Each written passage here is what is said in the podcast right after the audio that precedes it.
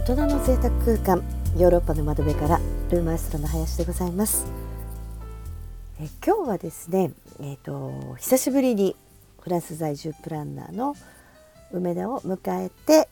えー、ポッドキャスト進めていきたいと思います。それではゆうこさんどうぞよろしくお願いします。こんにちはよろしくお願いします。よろしくお願いします。フランスに行ったら絶対食べて帰りたいものの一つに私は鴨料理があるんですね。なんかねフランス料理ならではって感じがするんですけれども。確かに。フランスでは鴨料理は日本よりかなり身近ですね。うん。個人的にね鴨がすごく好きなので、はい、家でも挑戦するんですよ、はい、結構大変ですよね。ね。はい、うん。今回はパリ市内でリーズナブルに楽しめる鴨の美味しいレストランをぜひ教えてもらいたいです。はい。えー、まずはそうですねカムカモ専門レストランと聞いて思いつくのが、うん、えーと、オペラ座近くにあるドメーヌ・ドゥ・ランティアクというレストランなんですね。うん、であのこちらですね観光がてら、まあ、行きやすい、ね、オペラ近くなので行きやすい場所でで、まあ、カジュアルに本当あのリーズナブルに鴨料理を楽しむなら一押しのレストランです。で、うん、日曜日も空いててであの日本語のメニューもあるのでねあのオーダーするときに安心です。日本語メニューがあるのはすごく嬉しいですね。うん、なんか鴨っていろいろ部位とか調理方法があるからやっぱり日本語でメニューを見れると助かります。そうですね。でまず前菜におすすめしたいのはまあ、もちろんフォアグラなんですけれどもでこのフォアグラの調理法ソースの種類だけでもですねメニュー10通りぐらいあるんですね。10通りそんなにあるんですか？おすすめは何でしょう、はい。はい、あのほとんどがですねフォアグラのミーキュイという、まあ、半生のタイプなんですが、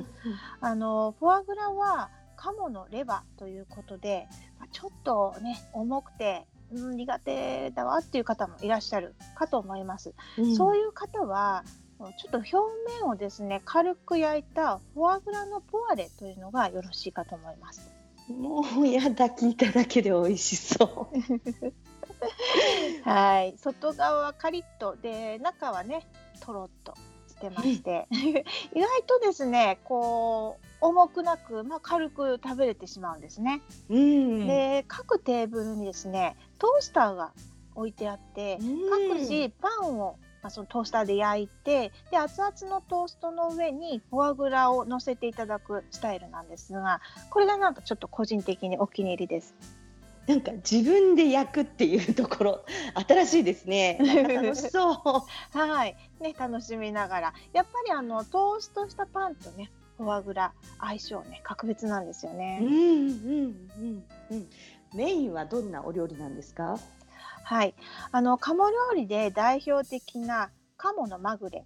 えー、これはですね鴨の胸肉のね部分を表面こんがりと焼いて中のお肉がね少し赤いくらいの火加減が美味しいんですね。うん、火をね通しすぎると硬くなってしまうので、はいはい、で鴨肉と皮の旨味が一番よく味わえるね食べ方です。で、はい、初めて食べる方はですねこのまぐれですね鴨のまぐれが一番良いのではないかと思います。私も大好きです。うん、私も大好きです。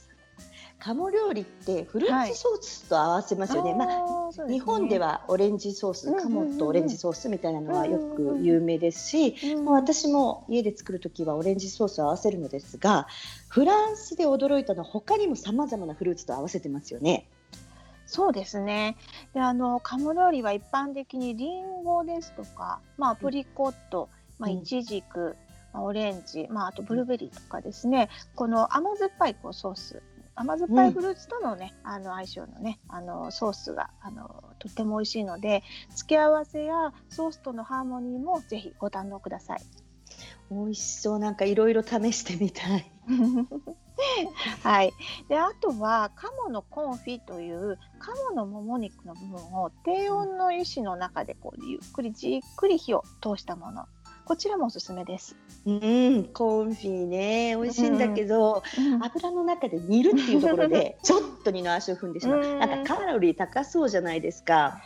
うんそうですねちょっと油の中で煮るっていうとそうですねカロリーもそうだしなんだか油こそっていうイメージもあるんですが、うん、意外とあのそんなに油っこくないんですね。うん、で低温でゆっくりと火を通すというのがポイントでお肉がですね驚くほど柔らかくてでナイフも本当いらないくらいフォークだけでいただけるほどお肉がもうホロホロっと崩れて鴨のジューシーな旨味がね楽しめるんですね。